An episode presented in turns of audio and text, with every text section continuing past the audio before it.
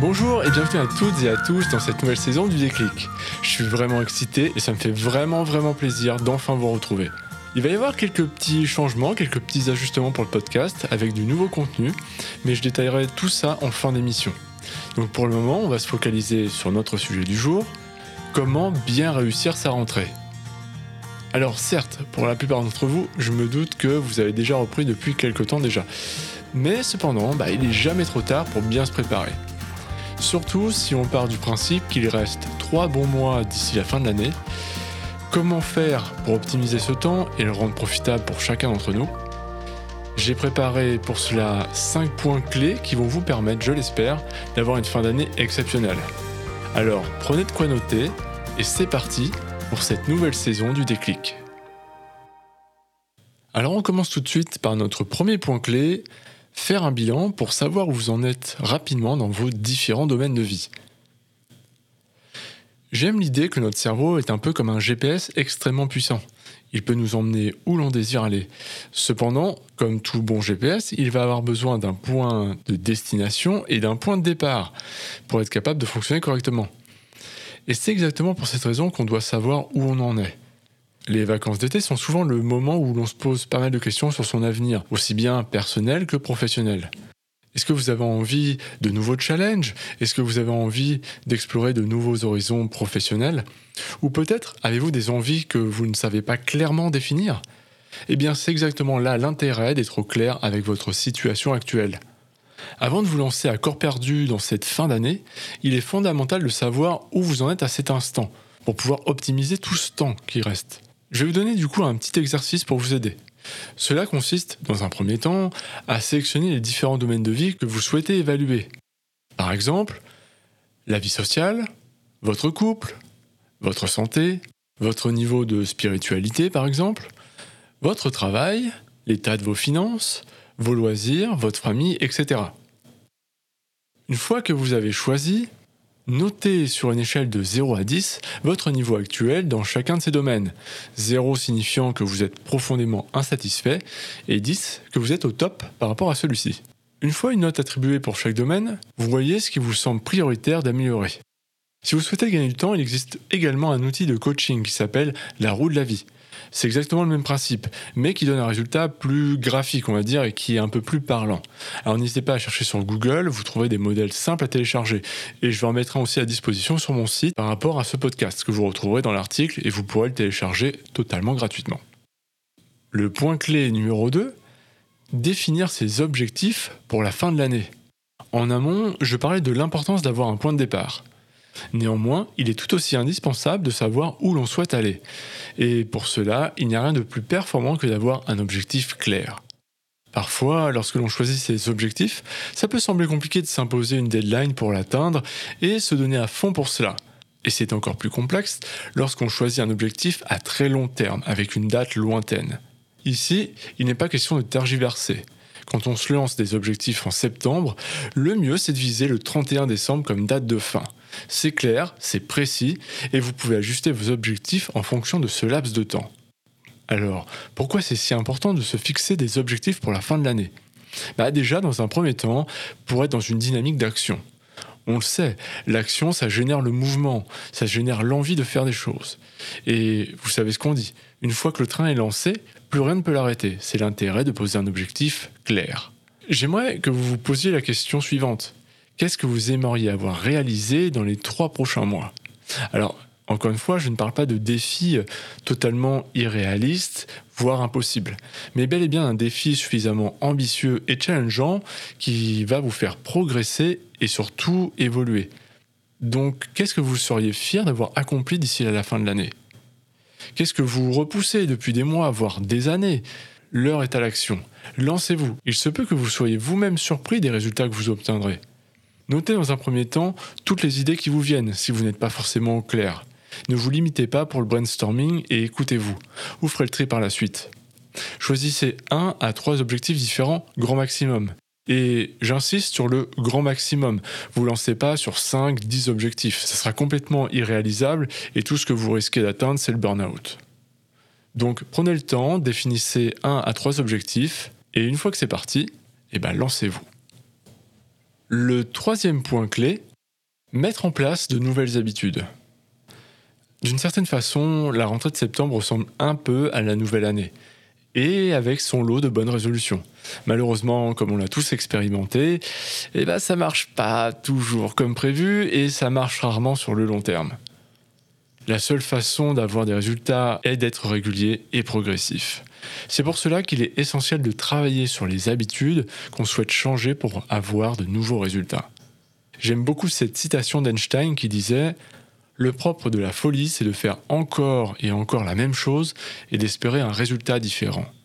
Eh bien, il en va de même pour chacun d'entre nous. Si vous conservez vos mauvaises habitudes, vous aurez toujours les mêmes problématiques. Donc ça a peu d'intérêt et en plus de ça, il n'y aura pas de progrès. Commencez par identifier les habitudes qui sont devenues obsolètes ou celles qui vous causent potentiellement du tort. Puis, mettez en place une nouvelle habitude qui vous sera davantage bénéfique. Alors oui, je sais, je vous entends déjà dire, ouais Cédric, euh, c'est facile à dire, j'ai déjà essayé et franchement ça marche pas. À chaque fois, je retourne à la case départ. Bon, euh, je connais ça aussi, comme la plupart des gens. Malheureusement, nous sommes tous confrontés à cette réalité, pourtant ce n'est pas une fatalité. Sur le papier, c'est hyper simple de changer une habitude finalement. Il suffit juste de la remplacer par une autre. Sauf que dans les faits, tout cela est beaucoup plus compliqué. Créer une nouvelle habitude, même basique, ça demande beaucoup de temps et beaucoup d'énergie. Et d'ailleurs, dans une étude qui a été faite par l'University College of London, par la docteure Philippe Alali, qui s'est penchée sur la question euh, du temps nécessaire à la mise en place d'une nouvelle habitude, j'ai lu beaucoup de choses, j'ai entendu beaucoup de choses par rapport à ça. Et je trouve cette, euh, cette recherche super intéressante. Il en résulte qu'en moyenne, nous avons besoin de 66 jours pour qu'une habitude devienne un processus automatique. On est très très loin du fameux mythe des 21 jours. Alors attention, l'étude explique que dans certains cas, une nouvelle habitude pouvait demander entre 21 jours, mais pour des habitudes extrêmement basiques, comme boire un verre d'eau le matin, par contre, pour les habitudes les plus complexes, ça pouvait monter jusqu'à plus de 250 jours. Selon l'habitude que on souhaite modifier, bah, ça demandera plus ou moins de temps, d'efforts et d'énergie. Malheureusement, il n'y a aucun raccourci possible. La seule chose que je peux vous conseiller, c'est de simplement de vous lancer, de tester de nouvelles choses et de rester curieux et bienveillant. Pour le reste, eh bien ça ne dépend que de vous.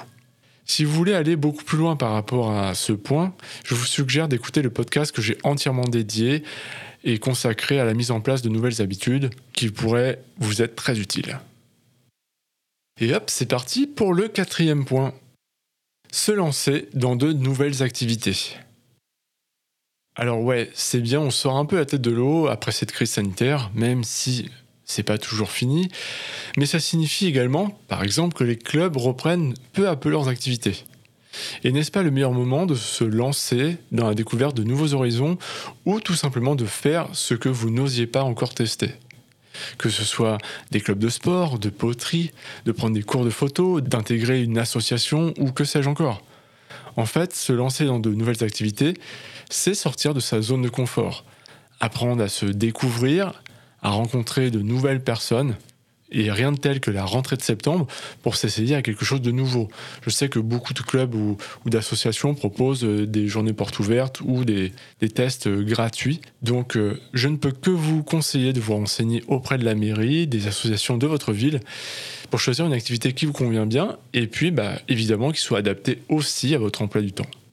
Bien entendu, vous n'êtes pas obligé de faire partie d'une association. Ne serait-ce que faire quelque chose de nouveau vous sera de toute façon profitable. On arrive déjà au cinquième point, apprendre à gérer son stress. Alors j'en parlais un peu précédemment, on vit dans une époque complexe. Les possibilités n'ont jamais été aussi incroyables et paradoxalement, on n'a jamais autant souffert du stress et de l'anxiété notamment. On ne va pas se mentir, nos vies modernes sont anxiogènes les maladies mentales n'ont jamais été aussi nombreuses et présentes qu'aujourd'hui. Souvent, on sort d'une période estivale relativement sereine et calme pour retomber dans la folie de la rentrée et du quotidien, que ce soit au boulot, dans ses études ou dans la vie de famille. Autant profiter de l'énergie que vous avez accumulée cet été et la mettre à profit pour vous aider à renforcer votre résistance au stress et à mieux l'appréhender. Je me permets de vous donner quelques pistes de réflexion par rapport à ça. Comme d'habitude, ce ne sont que des suggestions et non des obligations. À vous de voir si cela vous intéresse. Première suggestion, assez généraliste, commencez par prendre du temps pour vous, et uniquement pour vous, et ce peu importe l'activité que vous choisissez. Deuxième suggestion, déconnectez-vous. Nous sommes tous plus ou moins accros à nos smartphones, aux réseaux sociaux, etc. Et d'où l'importance de savoir se déconnecter pour couper ce flux d'informations non-stop qui nous empêche de vivre le moment présent. Troisième suggestion, pensez à respirer. Alors oui, ça paraît un peu stupide comme ça, mais respirer pas n'importe comment. Vous pouvez utiliser pour cela tout un tas de techniques pour vous aider. La mindfulness, connue sous le nom de méditation pleine conscience, pourquoi pas la sophrologie, ou encore certains types de yoga. Moi, ce que je conseille pour commencer, c'est la cohérence cardiaque, qui est assez simple à mettre en place. Vous trouverez pas mal d'infos et de références euh, sur YouTube notamment. Quatrième suggestion, prenez soin de votre sommeil. Pour être bien dans sa tête, bah, c'est encore plus facile lorsqu'on est bien dans son corps. Et un bon sommeil, bah, c'est indispensable pour ça et pour pouvoir récupérer.